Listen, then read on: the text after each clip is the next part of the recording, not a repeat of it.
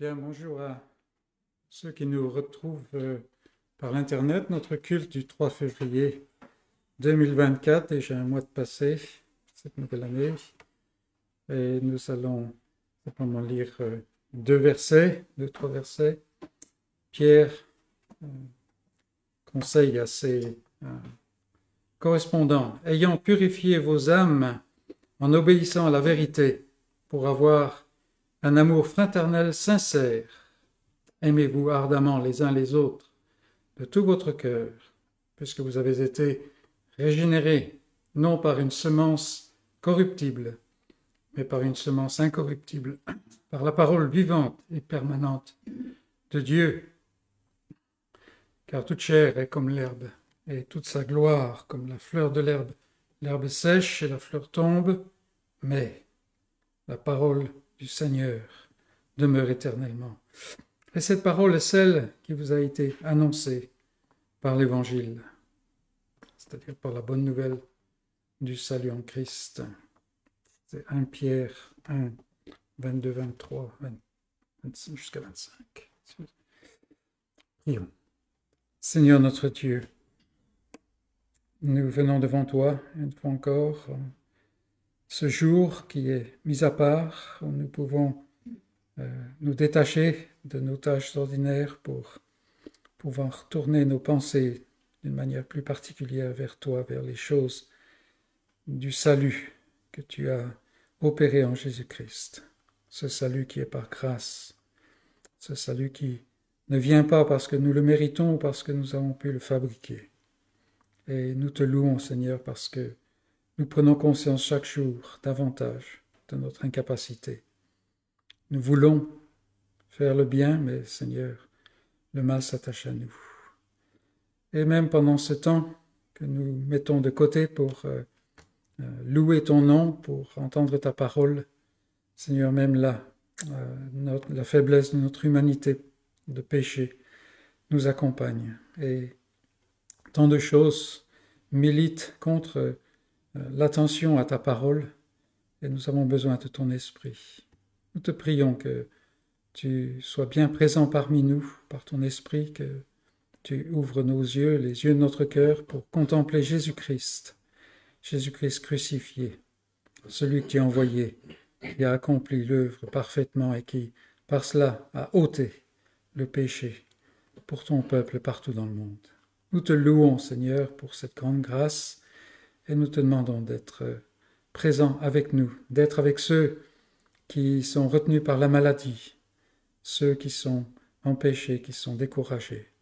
Seigneur, sois avec ton peuple aujourd'hui. Nous te prions, Jésus-Christ. Amen. Et nous allons commencer notre culte avec le chant du cantique numéro 9.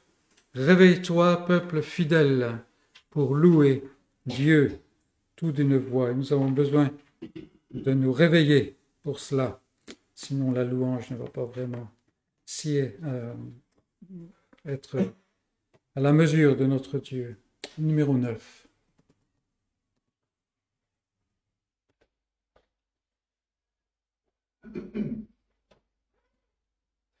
Réveille-toi, peuple fidèle, pour louer Dieu tout d'une voix. La louange séante et belle en la bouche des hommes droits, qu'avec harmonie constante on publie l'œuvre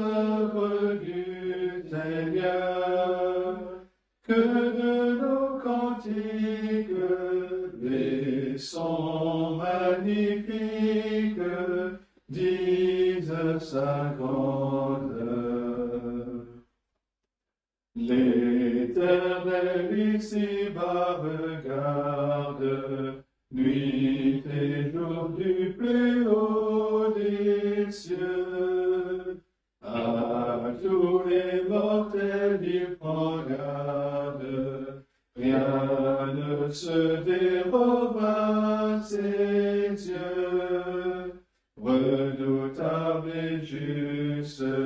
de son trône il voit constamment tout ce qui se passe dans le vaste espace sous le firmament. Dieu par sa suprême puissance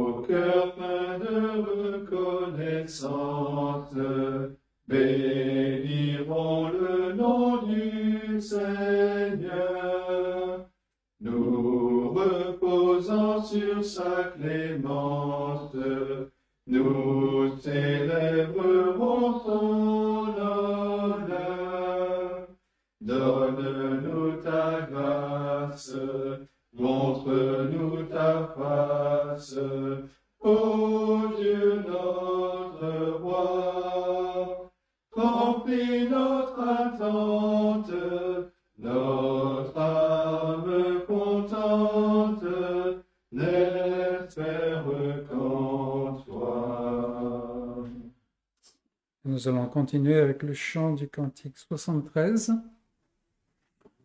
Jésus, à toi la gloire, qui mourut sur la croix, victime expiatoire pour le monde et pour moi. Numéro 73.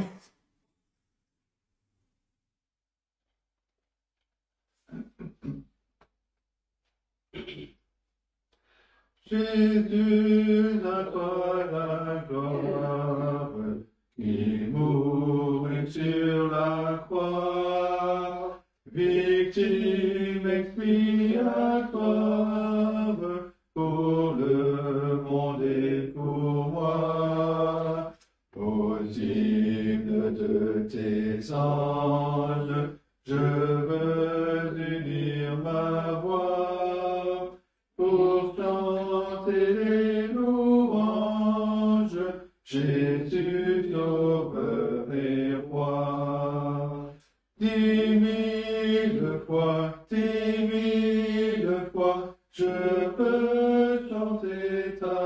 Lord.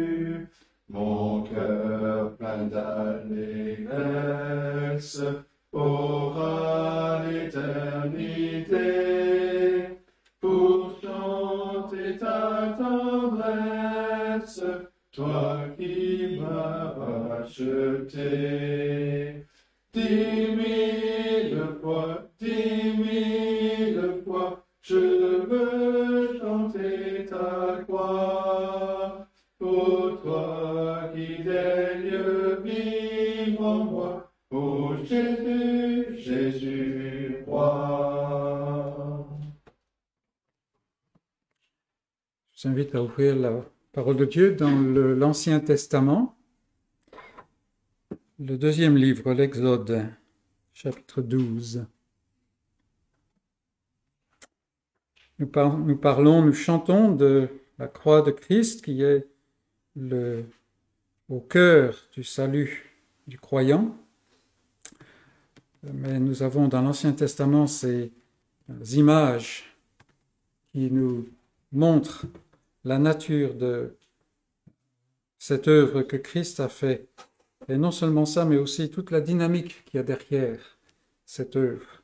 Euh, si on passe son temps à écouter un peu, on s'aperçoit que, hélas, beaucoup de, gens qui a fait emporter le nom de Christ aujourd'hui, peut-être vraiment croyants, peut-être pas, mais en fait, ils sont là euh, ils bénéficient de ce que Christ a fait, mais euh, il y a une partie du salut qui repose encore sur leurs euh, épaules. Euh, la vie chrétienne, c'est, ça devient presque une tyrannie parce qu'il faut faire des tas de choses pour pouvoir parfaire l'œuvre de Christ. Mais l'œuvre que Christ a accomplie, c'est une œuvre de grâce, et nous le voyons ici dans notre passage, le passage de la Pâque, c'est-à-dire le passage de l'ange de la destruction sur euh, l'Égypte qui, euh, qui a refusé de se plier devant l'Éternel. Et Dieu fait quelque chose pour son peuple.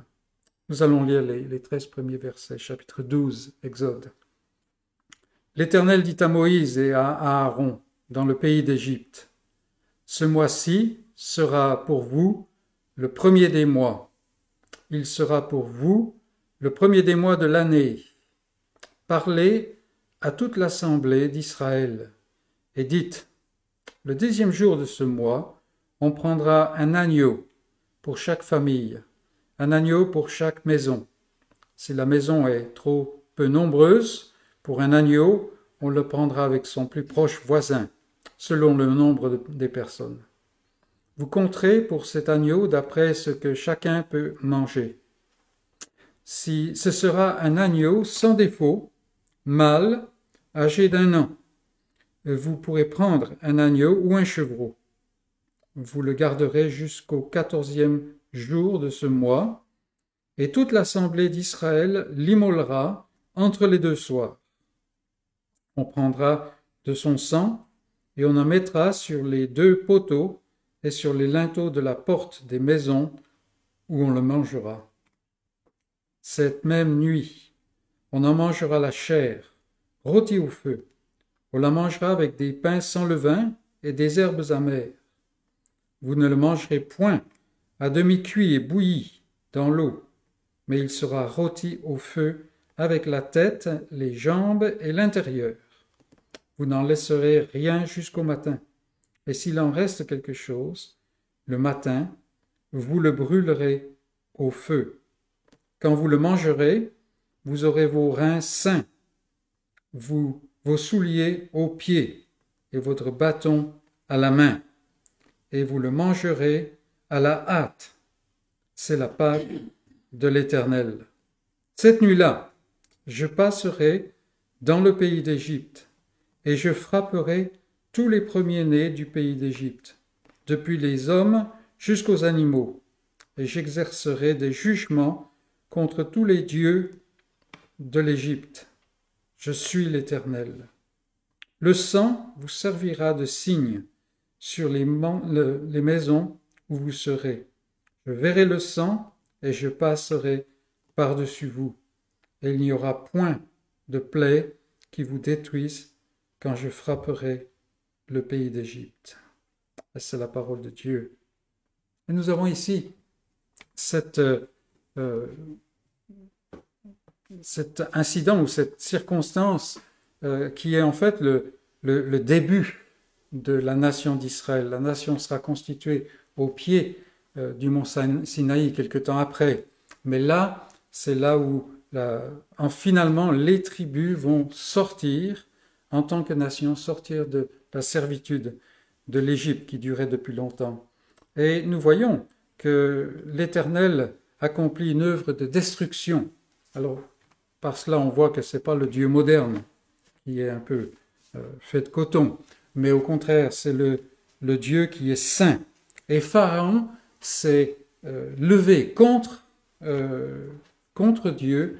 Il a eu bien l'occasion de se repentir de ses voies, mais il s'est il rébellé au point même que même ses, ses conseillers, ses grands, ses ministres, on dirait peut-être aujourd'hui, finalement regardaient Moïse comme quelqu'un qui avait raison. Mais Pharaon s'est endurci et cela servait dans le dessein de Dieu à élever, à magnifier le nom de Dieu. Mais Dieu a passé dans le pays d'Égypte et donc il détruit le premier-né. Dans la, euh, comment, la, la pensée, la culture biblique hébraïque de l'époque, euh, le premier-né appartenait à Dieu. Et donc ce n'est pas euh, simplement un, comment, un acte de, revanche euh, gratuit là. Non, Dieu prend ce qui lui appartient. Mais quand on regarde les Israélites ici, Moïse va les voir pour leur annoncer qu'il va les délivrer. Mais en fait, ils ne l'acceptent pas. Et puis après, ils vont se plaindre vers lui, dit mais on avait moins de problèmes quand tu n'étais pas là. Et, et, ainsi de suite. Et pendant tout leur pèlerinage dans le désert, on s'aperçoit que les Israélites sont toujours en train de regarder en arrière vers l'Égypte, vers la, servitude de l'Égypte. Et donc ici, il n'y a pas de différence vraiment entre les Israélites, les Hébreux qui sont en Canaan et les Égyptiens qui sont en Égypte, pardon, et les Égyptiens. La seule différence, c'est quelque chose qui est aux yeux de l'homme ridicule, en fait il fallait mettre du sang sur les, le linteau et les, poteaux de, la porte. Et ça, ça devait protéger. Franchement, ça, ça veut dire quoi ça? Et en fait, ce qui protégeait les, enfants d'Israël n'était pas simplement cela, le sang était versé, oui, mais il était versé dans la foi. Dans la foi, Dieu avait dit qu'il ferait quelque chose, et c'est la foi dans ce qu'il a dit qui en fait protège par le sang les, les Hébreux. Et c'est ainsi qu'ils sont, euh, que, Dieu passe par-dessus. C'est le, mot Pâques, hein, la Pâque, c'est la Pâque de l'Éternel, c'est le temps où Dieu passe par-dessus son, peuple. Et le sang vous servira de signe. Et donc aujourd'hui, aujourd'hui, si je regarde à ma vie, hein, la manière dont nous vivons, je ne peux avoir aucune assurance. Aucune. Parce que je suis loin euh, d'accomplir ou de, parvenir même au niveau de mes attentes pour moi-même. Alors, qu'est-ce que Dieu va penser de moi hein? Donc, si je suis, euh, si j'espère m'en tirer euh, sur, cette, sur cette base, je n'ai aucun espoir, aucune assurance. Mais non, aujourd'hui, c'est ce sang qui a été versé. Et le sang, il, euh, en fait, il défait, il annule ce qui a été fait à la chute. Mais je participe à ce sang par la foi, c'est-à-dire que je crois ce que Dieu dit, et croyant ce que Dieu dit, j'obéis à ce que Dieu dit. Parce que l'Hébreu qui n'a pas mis de sang sur sa porte, le lendemain matin, il va se plaindre comme, Pharaon. Ce n'est pas une question ethnique, n'est-ce pas? Mais c'est la foi dans le sang. Il y a beaucoup de gens qui exercent la foi. Euh, je réfléchissais ça en préparant un message la semaine dernière ou la semaine d'avant, je ne me rappelle plus. En fait, il y a des gens qui... Nous exerçons la foi alors que nous sommes assis. La foi dans la solidité du, du siège, n'est-ce pas? Il y a beaucoup de gens qui placent leur foi dans autre chose que le sang qui a été versé par Dieu. Mais c'est ce sang-là qui protège. Et donc c'est, en fait, cet évangile, cette bonne nouvelle du salut en Christ qui nous, nous amène au salut. Et c'est pour cela que nous voulons l'entendre. Et c'est pour ça que nous nous réjouissons, parce que comme nous avons lu au tout début, cette parole de l'Évangile, elle demeure éternellement. Elle demeure éternellement. Et ce sang protégera le peuple, même dans l'éternité. Voilà donc la grâce de Dieu je vous invite à chanter cette grâce au 125. Le Fils de Dieu vint sur la terre.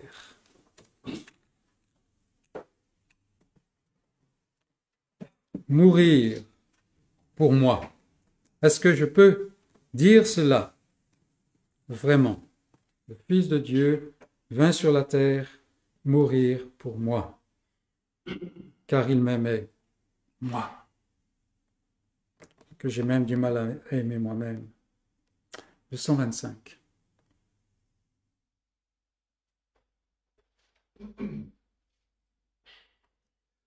Le Fils de Dieu va sur la terre mourir pour moi, car il m'aimait. Est-il le plus profond mystère d'amour plus grand parfait?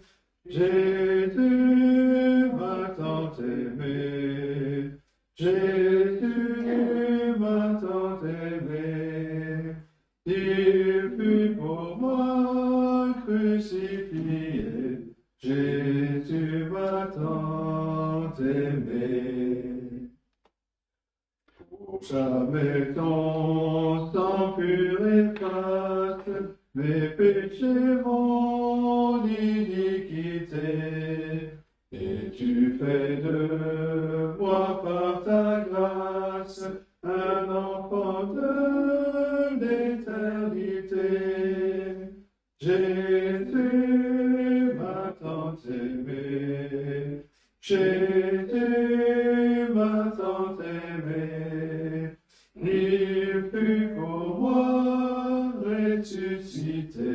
Jésus m'a tant aimé.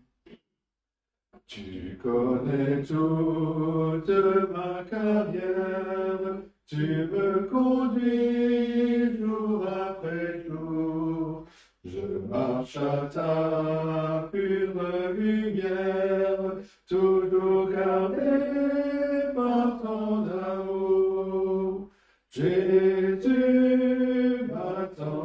aimé, Jésus m'a tant aimé. Il fut pour moi glorifié, Jésus m'a tant aimé. Jésus-Christ est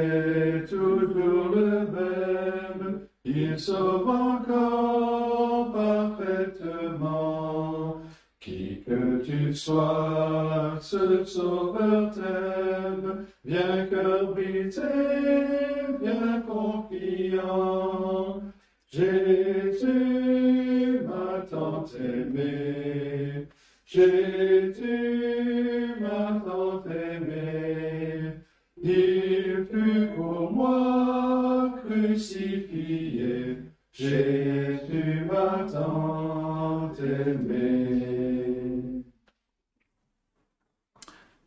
Nous allons maintenant dans le Nouveau Testament, un passage bien connu dans l'Évangile selon Jean, chapitre 17.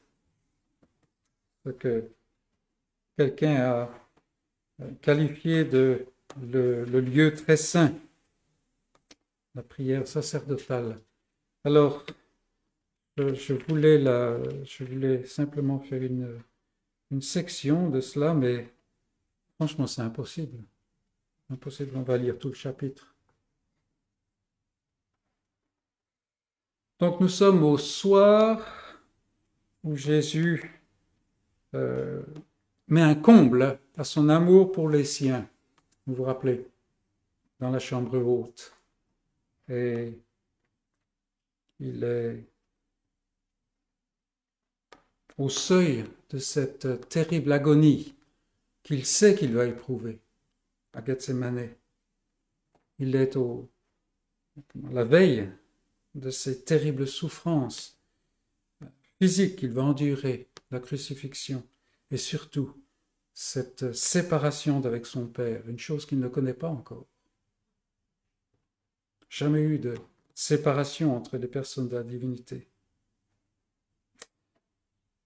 Et le voilà qui prie son Père. Chapitre, chapitre 17, verset 1. Après avoir ainsi parlé, Jésus leva les yeux au ciel et dit, Père, l'heure est venue. Glorifie ton Fils, afin que ton Fils te glorifie, selon que tu lui as donné pouvoir sur toute chair, afin qu'il accorde la vie éternelle à tous ceux que tu lui as donnés. Or, la vie éternelle, c'est qu'ils te connaissent, toi, le seul vrai Dieu, et celui que tu as envoyé, Jésus-Christ. Je t'ai glorifié sur la terre, j'ai achevé l'œuvre que tu m'as donnée à faire. Et maintenant, toi, Père, glorifie-moi auprès de toi-même de la gloire que j'avais auprès de toi avant que le monde soit. J'ai fait connaître ton nom aux hommes tu m'as donnés du milieu du monde. Ils étaient à toi, et tu me les as donnés, et ils ont gardé ta parole. Maintenant, ils ont connu que tout ce que tu m'as donné vient de toi, car je leur ai donné les paroles que tu m'as données. Et ils les ont reçues, et ils ont vraiment connu que je suis sorti de toi, et ils ont cru que tu m'as envoyé. C'est pour eux que je prie. Je ne prie pas pour le monde, mais pour ceux que tu m'as donnés, parce qu'ils sont à toi.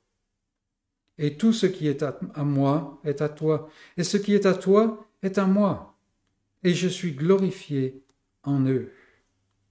Je ne suis plus dans le monde, et ils sont dans le monde, et je vais à toi.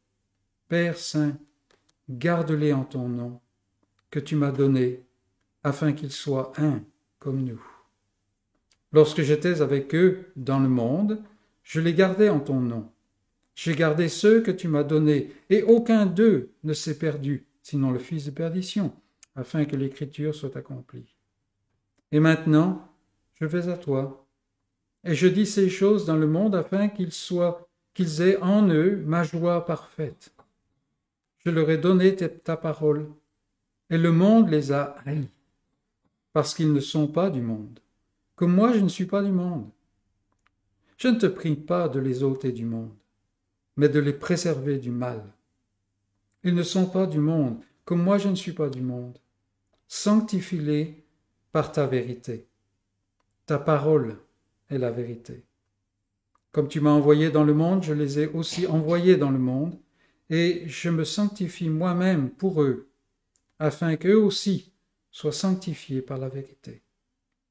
Ce n'est pas pour eux seulement que je prie, mais encore pour ceux qui croient en moi par leur parole, afin que tous soient un, comme toi, Père, tu es en moi, et comme je suis en toi, afin qu'eux aussi soient un en nous, pour que le monde croie que tu m'as envoyé. Je leur ai donné la gloire que tu m'as donnée, afin qu'ils soient un comme nous sommes un, moi en eux et toi en moi afin qu'ils soient parfaitement un, et que le monde connaisse que tu m'as envoyé, et que tu les as aimés comme tu m'as aimé. Père, je veux que là où je suis, ceux que tu m'as donnés soient aussi avec moi, afin qu'ils voient ma gloire. La gloire que tu m'as donnée, parce que tu m'as aimé avant la fondation du monde. Père juste, le monde ne t'a point connu, mais moi je t'ai connu, et ceux-ci ont connu que tu m'as envoyé. Je leur ai fait connaître ton nom, et je leur ferai connaître, afin que l'amour dont tu m'as aimé soit en eux, et que je sois en eux. C'est la parole de Dieu. Cette grande prière qui exige beaucoup de temps pour vraiment bien étudier, n'est-ce pas? Mais si aujourd'hui je suis croyant, cette prière parle de moi. Quand je saisis cette dimension, c'est quelque chose qui est renversant, n'est-ce pas? Et le fait que l'union que le croyant a avec Dieu est en Christ et que c'est une union qui est indissoluble, qui est à l'image de l'union qui, existe entre les personnes de la Trinité, la personne de l'être divin. C'est quelque chose euh, d'époustouflant. Mais vous aurez remarqué au verset 24, Jésus prie, Père, je veux que là où je suis, ceux que tu m'as donnés soient aussi avec moi. Et on peut réfléchir un peu. Euh, souvent, on lit ça et on pense, ah oui, il est en train de prier que, euh, que nous soyons au ciel avec lui, n'est-ce pas? Que là où il va, nous soyons un jour. Mais ça n'est pas du tout ce qu'il dit.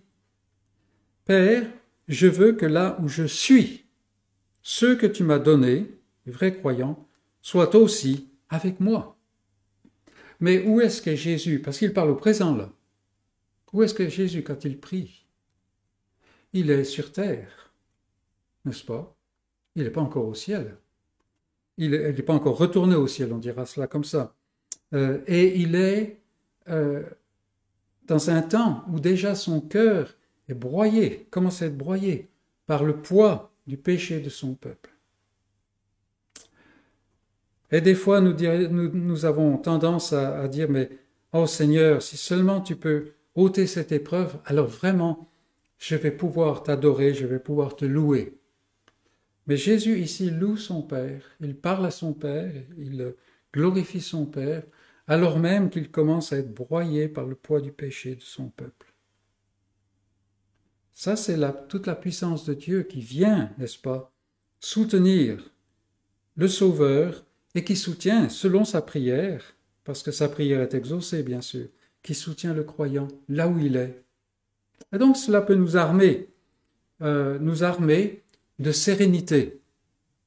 Parce que si vous êtes comme moi, euh, surtout que en plus je suis douillet, mais vous craignez ce qui peut nous arriver, n'est-ce pas? Surtout quand on commence à prendre de l'âge.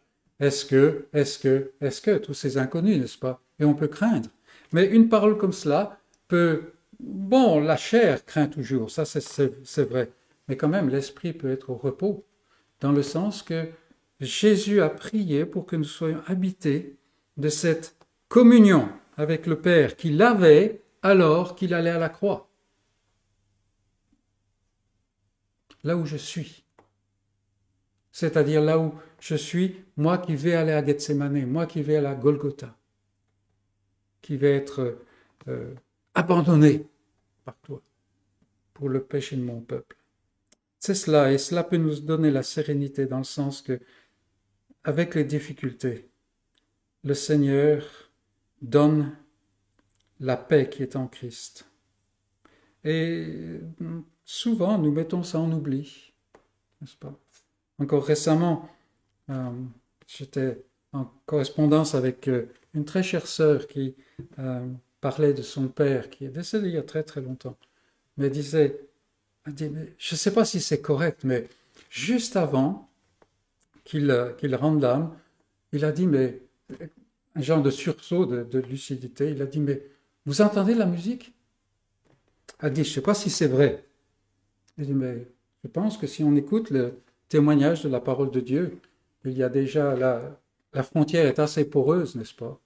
Dieu peut venir. Et encourageons-nous dans cela, dans le fait que Dieu, le, Fils de Dieu, ici, dans ce moment terrible pour lui, a prié pour son peuple. Et son Père écoute sa prière parce qu'il nous a donné le témoignage qu'en lui est toute son affection. Toute son affection. Donc voilà, nous devons prendre euh, à, deux mains nos lettres de noblesse en tant que croyants, si nous sommes croyants. Vous voyez qu'en fait nous sommes protégés dans la main de Christ et lui-même c'est dans la main de son Père. Voilà. Réjouissons-nous donc de ces choses. Et je vous invite à vous courber avec moi devant Seigneur pour le prier. Seigneur notre Dieu,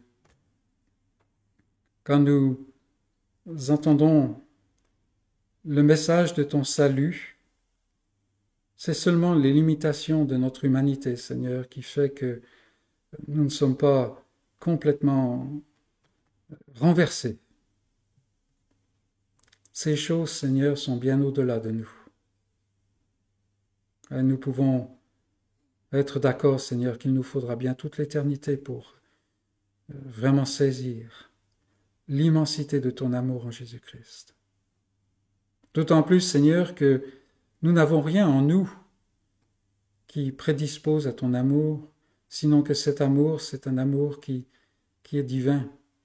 Parce que Seigneur, quand nous voyons l'état de ces Israélites d'antan, nous voyons bien une image de nous-mêmes. Combien, Seigneur, nous sommes attachés à cette terre, même si tu as touché notre cœur il y a longtemps. Nous sommes toujours de cette terre. Oh, aie pitié de nous. Et ne nous laisse pas à notre humanité de péché. Mais nous te louons, Seigneur, parce que aujourd'hui nous pouvons entendre le message de l'Évangile, le message de la bonne nouvelle. Il n'y a pas de bonne nouvelle dans ce monde. Mais cette bonne nouvelle, qu'il y en a un qui est venu, qui n'était pas touché par le péché, qui a vécu comme toi tu le veux, sans faillir en rien, si bien que, oui, tout ton plaisir est en lui. Et puis comme nous le voyons, il a, il s'est chargé en tant que souverain sacrificateur, il s'est chargé des péchés du peuple ce peuple dont il porte le nom sur son cœur, gravé sur ses mains, a pris ce péché, Seigneur. Il a été broyé. Il est devenu, comme ta parole le dit dans l'Ancien Testament, un non-homme. Nous l'estimions puni. Mais c'était pour nous. C'était pour ce peuple, Seigneur. Oh, combien ta grâce est merveilleuse, combien ton amour est immense. Cet amour qui s'est manifesté en donnant, en donnant ce Fils jusqu'au bout. On pourrait penser que tu aurais pu donner un ange, un archange, mais non, cela ne suffisait pas. Le sang des, euh, des animaux ne peuvent pas sauver, la mort d'un ange ne peut pas sauver, un ange ne peut pas mourir. Il a fallu ton Fils, ce Fils qui est venu pour nous. Ô Seigneur, donne-nous, donne à notre cœur de danser au-dedans de nous, euh, danser de joie à l'écoute de ce merveilleux euh, message. Nous voyons autour de nous, Seigneur, la seule manière dont nos semblables peuvent se réjouir, c'est parce qu'ils se trompent eux-mêmes, alors même qu'ils pendent au-dessus de la destruction. Le Seigneur, tu nous as donné une espérance qui ne peut pas mourir et qui est enracinée en Jésus-Christ, celui qui a été crucifié, celui qui est ressuscité et glorifié et qui aujourd'hui est assis parce qu'il a fini son œuvre. Ô notre Dieu, donne-nous d'adorer ton nom. Il n'y a pas d'autre Dieu qui ait fait cela. Et donne-nous, Seigneur, d'être euh, complètement imprégnés de la merveille de cet amour. Et habite-nous, Seigneur, par ton amour. Nous ne pouvons pas même aimer, sinon que tu nous as aimés. Et donne-nous, Seigneur, de marcher dans la foi à ce Fils que tu as envoyé, ce Fils crucifié. Et dans cette foi, Seigneur, de marcher selon ta volonté que nous voyons dans ta parole. Donne-nous de goûter hein, de ta parole, de toujours nous approcher davantage de cette parole, en s'attendant à entendre ta voix. Ô notre Dieu, nous te prions que tu transformes nos vies continuellement non pas que nous pouvons devenir de meilleurs chrétiens parce que nous sommes en Christ, ou non. Il n'y a pas de milieu. Mais donne-nous, Seigneur, de marcher selon ta volonté, d'être une lettre écrite et visible de tous les hommes, et que tous les hommes puissent bien comprendre ce qui est écrit, que notre témoignage soit clair. Et Seigneur, ce que nous prions pour nous-mêmes, nous le prions aussi pour toute ton Église, dans ces jours, hein, euh, des jours qui sont vraiment mauvais.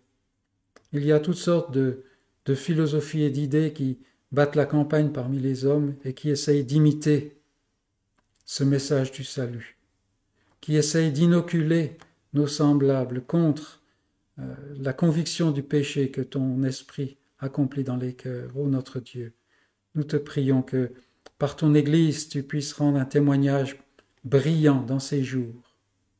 Et nous avons vraiment besoin de ton esprit pour cela.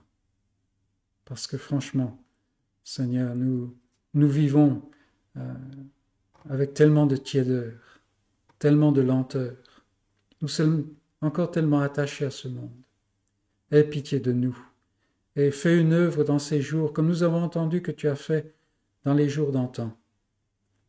Seigneur, fais une œuvre afin que là où nous entendons euh, l'incrédulité, les jurons et toutes sortes de choses contre ton nom, nous puissions entendre les louanges de ce nom béni. Seigneur, sois avec ton peuple partout où il est aujourd'hui. Nous pensons à ceux euh, que nous connaissons qui sont euh, dans la maladie, dans la difficulté, qui des fois ne savent même plus comment Comment espérer Seigneur, sois avec eux. Nous pensons euh, alors avec sa maladie pour euh, le moment, Seigneur, sois avec, pose ta main sur elle. Donne-lui d'être rétabli dans sa santé, mais surtout, Seigneur, qu'elle sente ta présence d'une manière très concrète.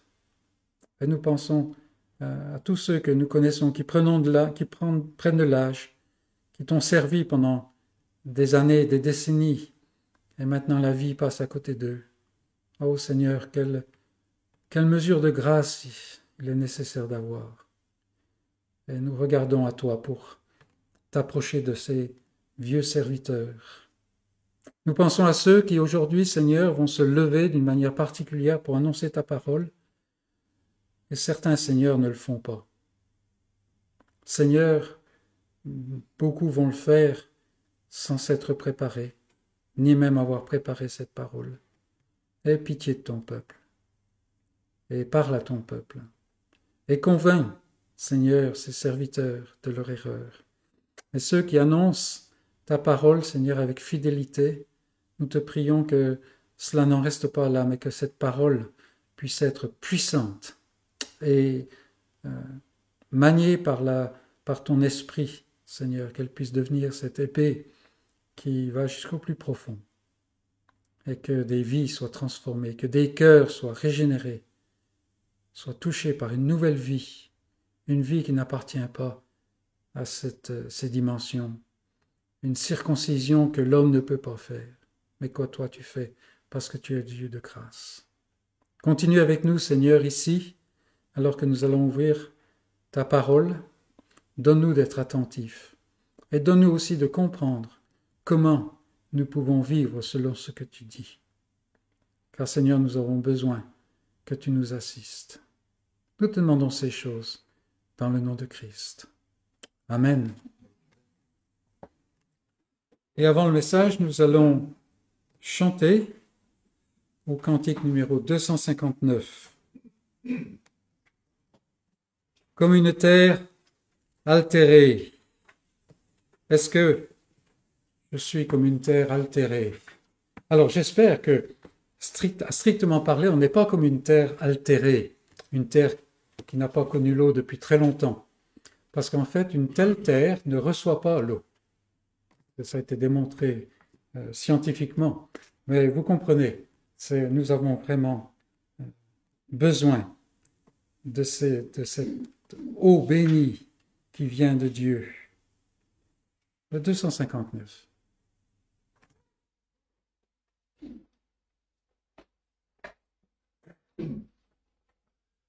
Comme une terre enterrée, soupir appel au mystère, nous appelons la rosée de ta grâce Emmanuel.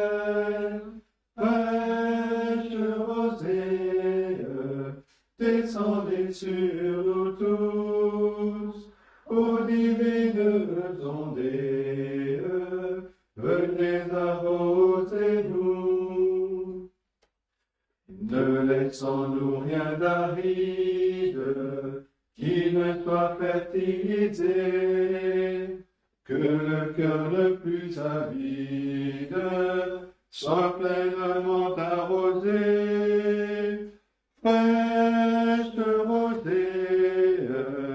Descendez sur nous tous, ô divines ondées, venez arroser nous. Oui, que les déserts fleurissent sous tes bienfaisantes eaux, que les lieux sacres verdissent et portent des fruits nouveaux. Rosée, descendez sur nous tous, ô divines ondées, venez arroser nous. Viens au salutaire pluie, esprit de grâce et de paix, répandons-nous une vie qui ne tarisse jamais. Fraîche rosée, descendez sur nous tous, ô divines ondées, venez arroser nous.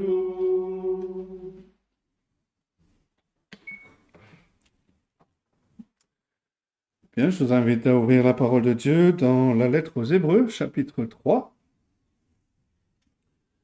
Et nous allons regarder les six premiers versets de ce chapitre. L'auteur continue sa présentation du Seigneur Jésus-Christ, qu'il a commencé dans les deux premiers chapitres. Et il continue donc son raisonnement. Hébreux chapitre 3. Et nous continuons la lecture, donc le- nous reprenons la lecture au verset premier. Voici donc la parole de Dieu. C'est pourquoi, frères saints, qui avez part à la vocation céleste, considérez l'apôtre et le souverain sacrificateur de la foi que nous professons, Jésus, qui a été fidèle à celui qui l'a établi, comme le fut Moïse dans toute sa maison, car il a été jugé digne d'une gloire d'autant supérieure à celle de Moïse, que celui qui a construit une maison a plus d'honneur que la maison même. Chaque maison est construite par quelqu'un, mais celui qui a construit toute chose, c'est Dieu. Pour Moïse, il a été fidèle dans toute la maison de Dieu comme serviteur, pour rendre témoignage de ce qui devrait être annoncé. Mais Christ l'est comme fils sur sa maison. Et sa maison, c'est nous, pourvu que nous retenions fermement jusqu'à la fin la confiance et l'espérance dont nous nous glorifions. Et c'est la parole de Dieu. Comme on l'a déjà dit, cette euh, lettre aux Hébreux a été écrite pour euh, exhorter les chrétiens qui étaient sous le feu de l'ennemi à rester fermes dans leur foi au Seigneur Jésus-Christ. Et les premiers versets de ce chapitre 3 illustrent bien cette idée. Ce passage commence et se termine par euh, une exhortation à l'endurance. Il commence par nous encourager à fixer nos pensées sur le Seigneur Jésus-Christ et se termine par nous exhorter à garder courage, à garder notre espérance euh, en Christ. Le, le, verset 1 pourrait très bien faire partie euh, du chapitre précédent, le chapitre 2, euh, se termine en soulignant que le Seigneur Jésus-Christ a vaincu le péché, a vaincu la tentation. Il est donc capable d'aider ceux qui sont tentés. Et l'auteur continue en disant, c'est pourquoi.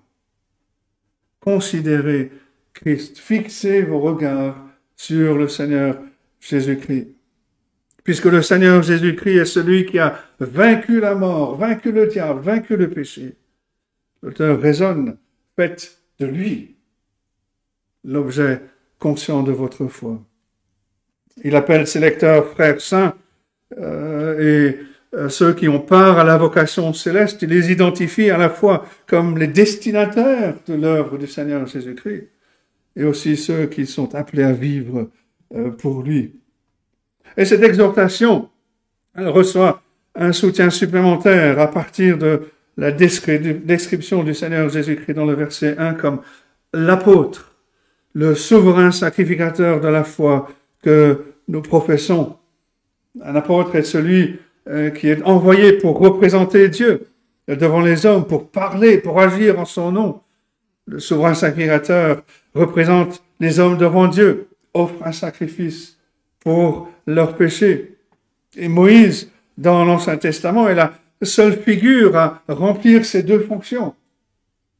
Et en tant que tel, il a pointé vers le Seigneur Jésus-Christ, celui que nous proclamons comme l'apôtre et le souverain sacrificateur de la foi que nous professons. On a vu au chapitre 1 que l'auteur euh, établit la supériorité du Seigneur Jésus-Christ euh, sur les anges. Maintenant, au chapitre 3, il nous parle de la supériorité et la suprématie du Seigneur Jésus-Christ sur Moïse. Et c'est le premier point de ce message. Le Seigneur Jésus-Christ est bien plus grand que Moïse. L'auteur nous dit au verset 2 qu'il a été fidèle à celui qu'il a établi comme le fut Moïse dans toute sa maison. Le Seigneur Jésus est une figure qui peut être comparée à Moïse, le plus grand prophète de l'Ancien Testament, la plus grande figure sacerdotale euh, du, de, de l'Ancien Testament. Et le Seigneur Jésus-Christ et Moïse partagent la plus grande reconnaissance qui puisse être donnée, à savoir qu'ils étaient fidèles. Ils étaient fidèles. Non seulement le Seigneur Jésus est comparé favorablement à Moïse, mais il est même supérieur à Moïse. C'est ce que nous dit l'auteur au verset 3. Jésus a été jugé digne d'une gloire d'autant supérieure à celle de Moïse que celui qui a construit une maison a plus d'honneur que la maison même. Et le point ici est évident. Ces croyants à qui l'auteur euh, s'adresse euh, ne devraient pas retomber dans euh, de, tomber de la nouvelle alliance en Jésus-Christ pour retourner vers l'ancienne alliance euh, de, de, l'Ancien Testament. Le Seigneur Jésus-Christ est supérieur au plus grand héros de l'Ancien Testament, Moïse, par lequel l'ancienne alliance a été donnée. Et donc la nouvelle alliance en Christ est bien supérieure à l'ancienne. Mais ce passage est remarquable parce qu'il nous donne une perspective du Nouveau Testament sur le ministère de Moïse et sur l'Ancien Testament en général. Moïse est un, serviteur fidèle dans la maison. Le Seigneur Jésus-Christ est le Fils.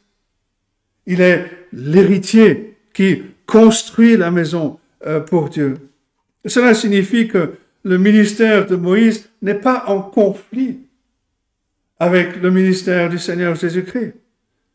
Moïse était un serviteur dont le travail faisait partie de l'œuvre ultime du Seigneur Jésus-Christ. Le verset 5 nous dit cela de manière particulière, euh, que, que l'œuvre, le ministère de Moïse était vrai en tant que prophète. Il a témoigné de ce qui devait être annoncé, c'est-à-dire au temps du Seigneur Jésus-Christ. Et on se souvient des conflits du Seigneur Jésus avec les pharisiens qui l'accusaient de violer la loi de Moïse, en guérissant par exemple le jour du sabbat. Mais Moïse, le législateur, était le serviteur du Seigneur Jésus-Christ. La loi était la loi du Seigneur Jésus. Le Seigneur est l'accomplissement de la loi, le véritable enseignant de la loi. C'est ce que le Seigneur Jésus dit euh, dans le Sermon sur la montagne, en Matthieu 5, verset 17 par exemple. Il dit, ne croyez pas que je sois venu pour abolir la loi ou les prophètes. Je suis venu non pour abolir, mais pour accomplir. Et le Seigneur Jésus fait remarquer que Moïse avait prédit son ministère. Il a ordonné aux gens de lui faire confiance. En Jean 5, par exemple, verset 45 et 46, le Seigneur dit aux, aux, pharisiens, ne pensez pas que moi je vous accuserai devant le Père.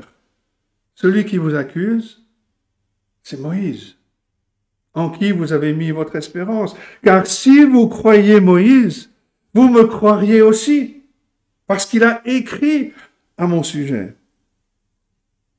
L'œuvre, le message de Moïse parlait des choses à venir. Moïse était le serviteur dont le travail a favorisé la construction de la maison du fils, de l'héritier. Tout dans l'administration euh, mosaïque pointe vers le Seigneur Jésus-Christ. Tabernacle parle de Dieu qui demeure avec l'homme, ce que le Seigneur Jésus-Christ a fait.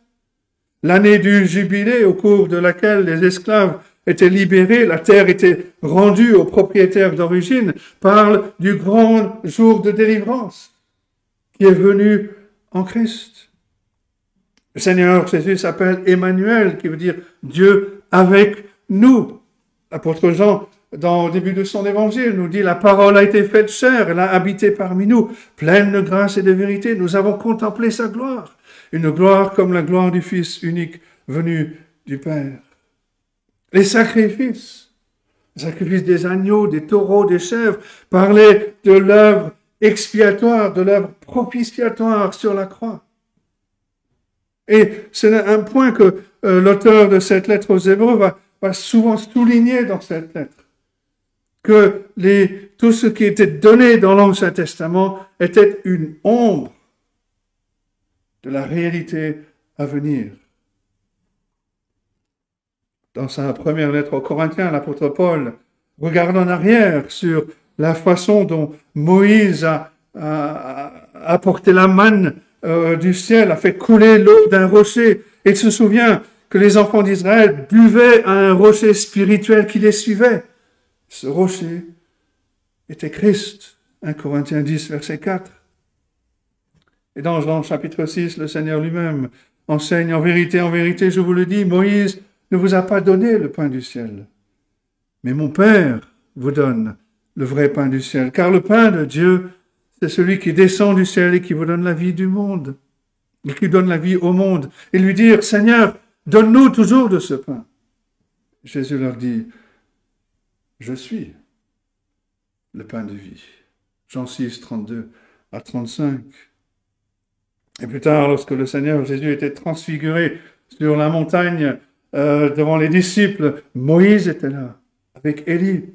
Il parle de l'exode, de la délivrance de Moïse qui était un avant-goût. Il parlait bien sûr de la mort du Seigneur Jésus-Christ sur la croix pour nous délivrer de notre Égypte, de notre esclavage au péché. Moïse a présenté à Israël des images, des types du Messie à venir, des ombres qui étaient, qui sont portées en arrière dans l'Ancien Testament par la lumière de Jésus-Christ qui est venu dans ce monde, qui est venu accomplir tout ce qui était annoncé. Le Seigneur dit, Moïse a témoigné à mon sujet. C'est du Seigneur Jésus-Christ que Moïse a parlé, par exemple, en Deutéronome 18, verset 15. L'Éternel, ton Dieu, te suscitera du milieu de toi, d'entre tes frères, un prophète comme moi. Vous l'écouterez. Et ceci étant le cas, si Moïse pouvait l'écrire aux croyants juifs, il leur dirait la même chose que souligne l'auteur de cette lettre. Tenez fermement au Seigneur Jésus-Christ.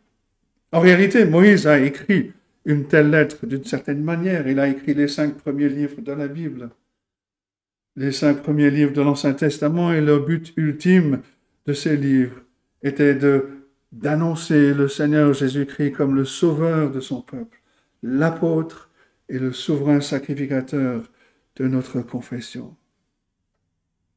Ces déclarations décrivent Moïse comme un fidèle serviteur dans la maison de Dieu sur laquelle le Seigneur Jésus-Christ est le constructeur, le, Seigneur. Mais qu'est-ce qu'on doit comprendre par la maison de Dieu? C'est le deuxième point. La maison de Dieu. Certains commentateurs considèrent cela comme le tabernacle, la tente d'assignation dans laquelle Moïse servait euh, fidèlement, tandis que d'autres désignent Israël dans son ensemble comme la maison de Dieu. Et les deux sont vrais. Le verset 6 insiste particulièrement sur cette dernière réalité en disant, sa maison, c'est nous. La maison que Jésus construit dans laquelle Moïse a servi, c'est le peuple de Dieu. Et cela nous dit qu'il y a une continuité fondamentale entre l'Israël de l'Ancien Testament et l'Église du Nouveau Testament, et bien sûr des différences. Dans l'Ancienne Alliance, le, le peuple attendait le Messie, et c'était une attente nationale, c'était l'Israël national. Dans la Nouvelle Alliance, on regarde à ce que Dieu a accompli en Jésus-Christ, et c'est l'Église multinationale, composée de personnes de toute race, de toute langue, de toute tribu, qui regarde à ce que Dieu a fait en Jésus-Christ. L'accomplissement, par exemple, de la typologie du temple, du tabernacle, c'est l'Église, c'est la maison de Dieu, construite non pas des mains d'hommes, par un travail humain, non, bâtie par le Seigneur Jésus-Christ et la puissance de son évangile. Pour le dire d'une autre façon, l'Israël de l'Ancienne Alliance est le bourgeon dont l'Église de la Nouvelle Alliance est la fleur.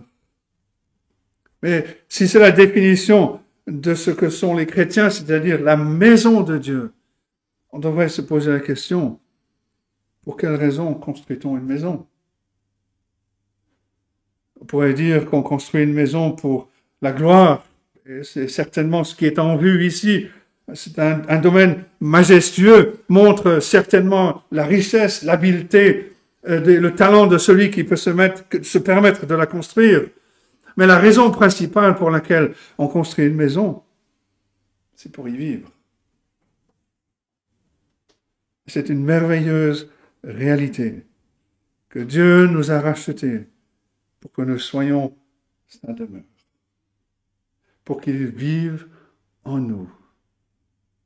Cela souligne que Dieu habite son peuple. C'est vrai pour les croyants individuellement. Euh, pour reprendre le titre d'un livre, je ne sais pas si ça existe en français ce livre, mais en traduisant le titre en anglais, c'est La vie de Dieu dans l'âme de l'homme. Si nous sommes venus à Dieu par la foi en Jésus-Christ, alors il vit en nous. Il travaille en nous par son Esprit Saint pour que nous désirions faire sa volonté, pour que nous fassions sa volonté. Le Seigneur Jésus a dit de l'Esprit qu'il enverrait à ses disciples, Jean 14, verset 17, Il demeure avec vous et il sera en vous. Mais bien que nous devions souligner cette application individuelle, la description ici est plutôt corporative, c'est une description d'ensemble. Nous sommes ensemble la maison de Dieu. Il demeure parmi nous aussi bien qu'en nous. Dans sa deuxième lettre aux Corinthiens, chapitre 6, verset 16, l'apôtre Paul dit, car nous sommes le temple vivant, le temple du Dieu vivant. Comme Dieu l'a dit, j'habiterai et je marcherai au milieu d'eux. Je serai leur Dieu et ils seront mon peuple.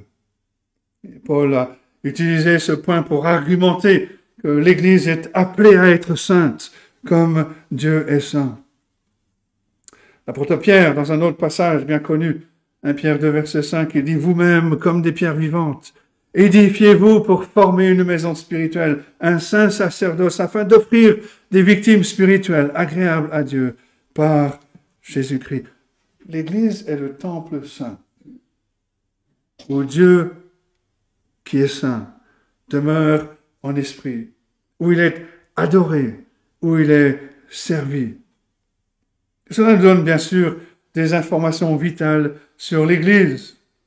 Dans la construction d'une maison, on pose d'abord la pierre angulaire. Ensuite, euh, cette pierre vient établir les, lignes et les angles euh, pour, pour l'ensemble de la structure. Ensuite vient la fondation qui va soutenir cette structure euh, qui est bâtie sur la fondation.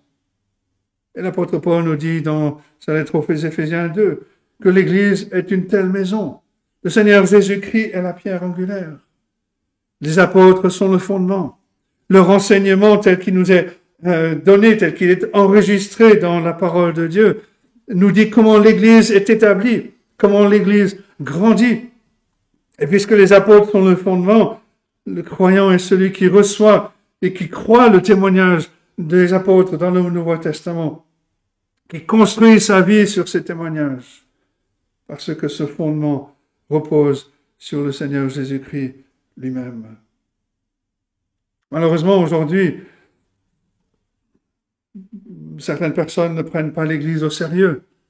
On est par nature des individualistes acharnés. On pense qu'on peut agir seul. Mais c'est la communauté corporative des croyants qui est la maison de Dieu. On voit que l'Église n'est pas une institution humaine, c'est un édifice divin que Dieu érige, dans lequel lui-même demeure. Et donc faire partie de l'Église,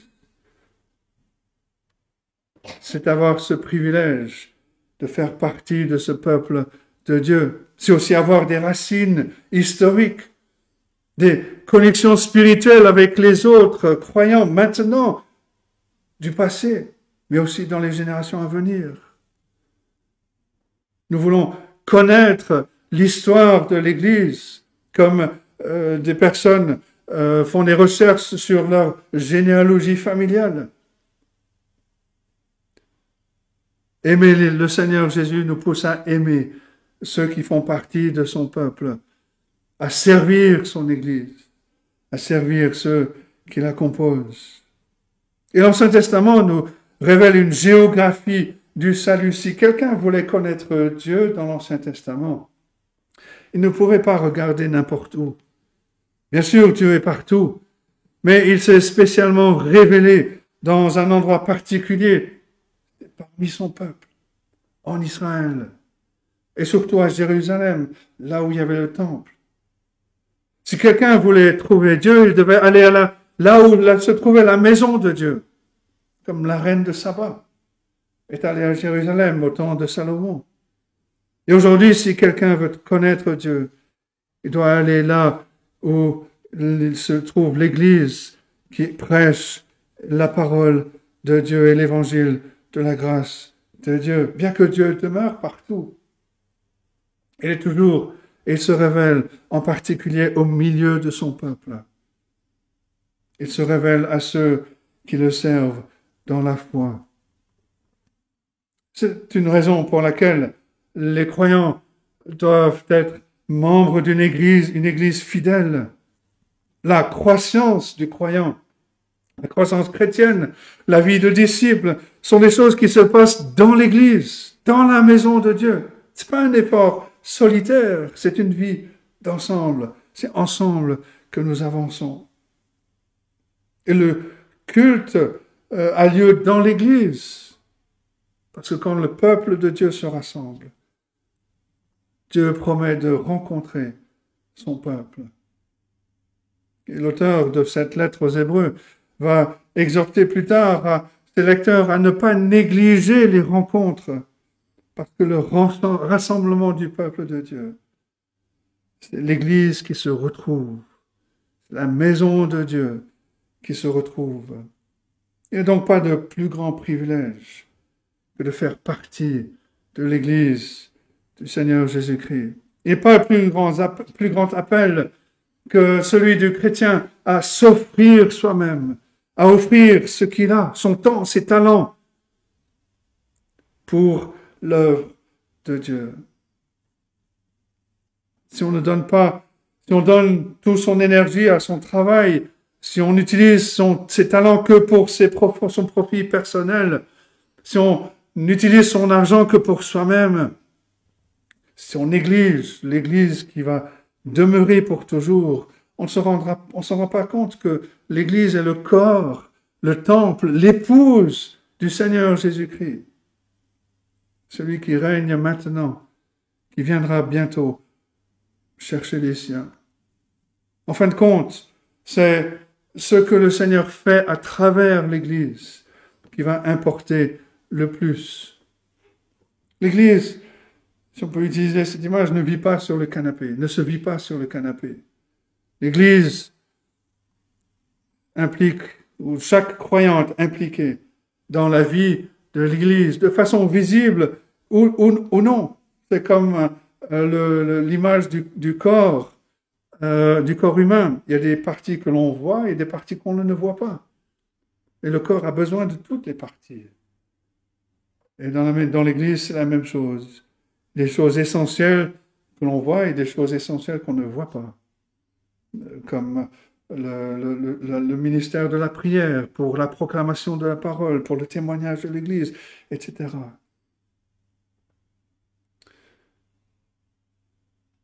La lettre aux Hébreux est une lettre d'exhortation. Elle comprend un grand nombre de, commandement de déclaration conditionnelle. Et l'un de, ceux, l'un de ceux-là se termine ce passage au verset 6. Sa maison, c'est nous. Pourvu que, pourvu que nous retenions fermement jusqu'à la fin la confiance et l'espérance dont nous nous glorifions. Et c'est le troisième point que nous voulons considérer. Considérer, fixer les regards sur le Seigneur Jésus-Christ. Les croyants sont parfois troublés par ce genre de déclaration, souvent parce qu'ils ont l'expérience d'une théologie légaliste qui nie la sécurité du croyant en Christ.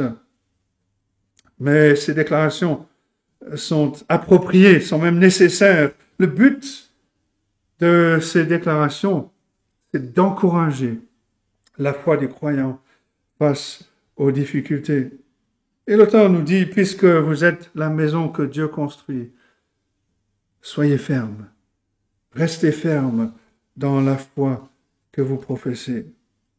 Il n'y a pas de conflit entre l'enseignement que tous les vrais croyants sont en sécurité entre les mains de Dieu et l'enseignement qui souligne que les chrétiens doivent persévérer dans la foi. Tous les vrais croyants vont continuer dans la foi jusqu'à ce qu'ils soient rassemblés euh, par le Seigneur Jésus-Christ. Mais il est également vrai que la vraie, foi chrétienne n'est prouvée que par la constance, la persévérance.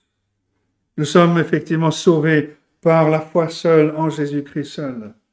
Mais l'épreuve de notre foi vient de euh, de notre volonté de persévérer dans la difficulté et la persécution. Ceux qui ne persévèrent pas, comme Démas, l'ancien compagnon de Paul, ceux qui trahissent le Seigneur Jésus, comme Judas, Judas Iscariote, révèlent en réalité qu'ils n'ont jamais vraiment possédé la foi, qui sauve. Ils n'ont jamais vraiment été sauvés, même s'ils ont été très proches. Si on est croyant, si on est chrétien, Dieu nous appellera à faire preuve de courage devant euh, le monde en tenant fermement à notre espérance dans le Seigneur Jésus-Christ. Et d'où vient le courage? Le courage vient de Dieu. Le courage vient de notre connaissance de lui, notre connaissance de son salut. Le courage nous vient de par l'Esprit Saint que Dieu envoie dans le cœur de ses enfants. Pour le, dire, pour le dire différemment, le courage vient de la vue. Tout au long de l'histoire, sur euh, d'innombrables champs de bataille, le cœur des soldats a été encouragé par la vue du drapeau qui flottait. Et ceux qui voyaient euh, ce, drapeau, euh, cela leur rappelait d'une part la maison où ils espéraient retourner en héros, mais cela leur rappelait aussi la cause pour laquelle ils étaient venus combattre. Voyant le drapeau flotter, ils savaient que la victoire était proche. Et c'est ce que l'Évangile fait pour les chrétiens. Parce qu'il porte la promesse de Dieu que ni la mort, ni la vie, ni les anges, ni les dominations, ni les choses présentes, ni les choses à venir, ni les puissances, ni la hauteur, ni la profondeur, ni aucune autre créature ne pourra nous séparer de l'amour de Dieu manifesté en Jésus-Christ, notre Seigneur. Romains 8. Sachant que l'œuvre du salut de Dieu est certaine, que notre trésor est en sécurité au ciel. Cela nous donne l'audace pour cette vie éphémère, cette vie passagère, avec ses épreuves, avec ses tentations. L'histoire nous montre que les grands chefs ont inspiré une bravoure formidable par leur simple présence, simplement en laissant les soldats poser leur regard sur eux.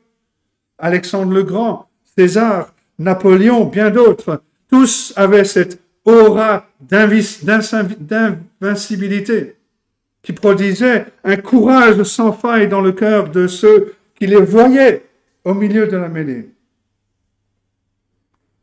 C'est ce que les yeux de notre foi voient quand nous les fixons sur le Seigneur Jésus-Christ, qui est le capitaine de notre salut.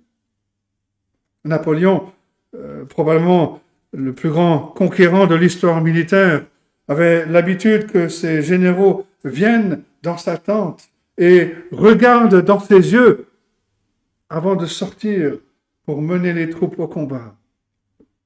De même, notre foi doit voir le Seigneur Jésus-Christ, voir son front autrefois couronné d'épines, qui est maintenant couronné de la couronne de gloire. Et Napoléon, comme la plupart des autres grands conquérants de ce monde, a finalement été vaincu. Même ceux qui n'ont jamais perdu une bataille dans la vie, comme Alexandre le Grand, ont néanmoins été vaincus par la mort. Et le Seigneur Jésus-Christ est vainqueur sur tous ses ennemis. Quand il est entré dans la tombe, même la mort est devenue son prisonnier. Et maintenant, il vit, il règne pour toujours, il place ses ennemis sous ses pieds. Fixons donc les regards sur lui. Nous trouverons la force pour chaque bataille, l'espoir dans chaque épreuve. Les premiers destinataires de cette lettre étaient confrontés à une grande persécution pour leur foi, peut-être même la menace de mort. C'est quelque chose que les croyants vivent encore aujourd'hui. Le remède contre la crainte de la persécution, de voir le Seigneur Jésus-Christ assis sur son trône, en victorieux. Comme nous avons vu dans le chapitre 2, verset 9, celui qui a été abaissé pour un peu de temps au-dessous des anges, Jésus, nous le voyons couronné de gloire et d'honneur à cause de la mort qu'il a soufferte. C'est ce spectacle qui a rempli les yeux d'Étienne, le premier martyr. Dans le livre des Actes, euh, lorsque euh, les gens autour se rassemblaient pour le lapider, lapidé, nous lisons ceci, Étienne, rempli du Saint-Esprit, fixant les regards vers le ciel, vit la gloire de Dieu. Et Jésus, debout à la droite de Dieu. Et il dit, voici, je vois les cieux ouverts. Et le Fils de l'homme debout à la droite de Dieu. Acte 7, versets 55 et 56. Et Étienne, avec l'espoir du salut, a trouvé même, trouvé la grâce de demander pardon pour ceux qui le lapidaient. La, persécution est une source de tentation, mais les gens tombent aussi parce qu'ils sont attirés par euh, ce monde et ses plaisirs. Et si on connaît nos cœurs, on ne sous-estimera jamais cette menace de mondanité pour notre foi. Et la réponse à cette menace, nous l'avons aussi dans ce passage. Considérez Jésus. Fixez le regard sur le Seigneur Jésus-Christ. En voyant le Seigneur Jésus dans le ciel comme notre précurseur, en sachant que par la foi nous sommes co-héritiers avec lui, nous anticipons ce glorieux trésor, l'espoir de gloire, l'espoir d'être un jour avec lui pour toujours. On se glorifie en lui, comme le dit l'apôtre Paul en 1 Corinthiens 1 verset 31, que celui qui se glorifie se glorifie dans le Seigneur. On ne se glorifie pas dans notre emploi ou dans notre argent ou dans notre généalogie, dans les choses qui, de ce monde qui peuvent être si facilement enlevées. On se glorifie dans le Seigneur. Considérez Jésus. Le psalmiste nous dit en psaume 16, Tu me feras connaître le sentier de la vie. Il y a d'abondantes joies devant ta face, des délices éternelles à ta droite. Un amour pour les choses de Dieu, une vive anticipation du ciel sont les plus grandes antidotes à la mondanité, à retourner vers ce monde. Peut-être que les tentations les plus mortelles viennent de notre propre sentiment d'indignité, de notre découragement à cause du péché, des accusations de Satan qui affligent notre faible conscience. Nous tombons dans le péché. Bien sûr, l'accusateur va venir vers nous, va nous dire, comment peux-tu dire que tu es chrétien? Et tu es réellement uni à Christ par la foi? Allez, pourquoi ne renonces-tu pas à cette mascarade? Est-ce qu'on entend ce genre de voix? Est-ce qu'on ressent cette piqûre de, l'accusation de Satan lui-même? Alors considérez Jésus. Considérez le Seigneur Jésus-Christ. Il ne brisera point le roseau cassé il n'éteindra point la mèche qui brûle encore. Que le Seigneur Jésus-Christ soit notre bannière, la source de notre confiance. Fixons les regards sur le Seigneur Jésus-Christ. Contemplons la suffisance de son œuvre. Réfléchissons à l'amour qu'il a porté pour nous, qu'il a poussé à la croix, à s'humilier et à prendre sur lui notre humanité afin de donner sa vie en rançon pour nous. Mais lorsque Satan, l'accusateur, lève son doigt vers nous en disant Tu es un grand pécheur, on pourra lui répondre Oui, je suis un grand pécheur, mais Jésus-Christ est un plus grand sauveur. Tout dans ce passage nous pousse à considérer le Seigneur Jésus-Christ. Il est un grand apôtre, envoyé par Dieu pour nous, apporter le salut. Il ne faillira pas. Il est le grand souverain sacrificateur qui nous réconcilie avec Dieu. Rien ne peut nous séparer de Dieu. Il est le maître architecte, le constructeur qui construit la maison de Dieu pour sa propre gloire, pour sa demeure et nous sommes cette maison. Il ne sera pas contrarié, il ne sera pas vaincu. Verset 4 souligne, chaque maison est construite par quelqu'un, mais celui qui a construit toute chose, c'est Dieu. Qui a construit toute chose Chapitre 1 nous a rappelé que c'est le Seigneur Jésus-Christ. Et ici, il nous dit que Christ est Dieu. Et la maison qu'il bâtit sur le rocher de son évangile ne sera jamais détruite. Son peuple ne sera jamais détruit. Il est gardé pour l'éternité. Nous tirons de lui notre courage. Nous tirons de lui notre confiance, notre espérance, et c'est en lui que nous sommes en sécurité. Que Dieu donc nous aide à comprendre, à méditer ces choses, et qu'il bénisse sa parole à nos cœurs.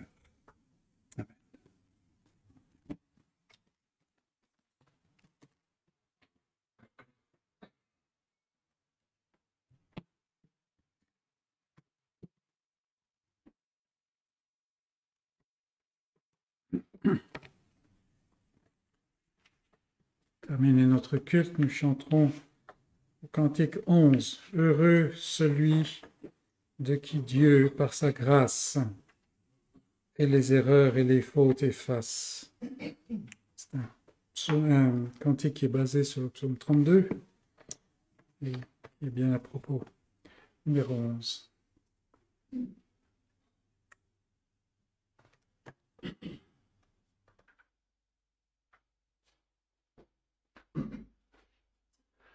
Heureux celui de qui Dieu par sa grâce et les erreurs et les fautes efface. Heureux celui de qui tous les péchés devant son Dieu sont couverts et cachés. Heureux cent fois heureux j'estime, l'homme à qui Dieu n'impute point son crime, et qui malgré les faiblesses qu'il sent, de toute faute au moins est innocent. Aussi longtemps j'ai refusé d'avouer mon offense. Mon cœur mauvais, c'est loin de toi, et nuit et jour se consumaient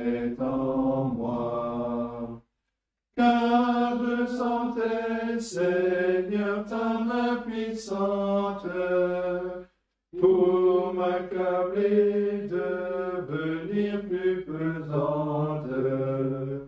Et ma vigueur en cette extrémité se desséchait comme un chant dans l'été. Mais aussitôt que sans hypocrisie, j'ai déploré mes fautes de ma vie. Dès que j'ai dit confessons ton forfait, de ton pardon j'ai ressenti l'effet. Ainsi celui que ton amour éprouve te cherchera dans le temps qu'on te trouve. Des grandes eaux, le fleuve débordé, de tout péril ta main fait le garder. Toi, Seigneur, je trouve un sur asile. Rien ne m'alarme et mon cœur est tranquille. Et chaque jour j'ai de nouveaux sujets de te louer du bien que tu me fais. Juste venez célébrer-le sans cesse, exaltez-le par des chants d'allégresse, et qu'à jamais ceux qui sont droits de cœur trouvent leur joie à bénir le Seigneur. Nous allons conclure par quelques versets. Vous voulez suivre dans le livre des Nombres, chapitre 6, la bénédiction classique qui était prononcée sur Israël. Nombre 6, verset 24 à 26. Que l'Éternel te bénisse, qu'il te garde, que l'Éternel fasse luire sa face sur toi et qu'il t'accorde sa grâce.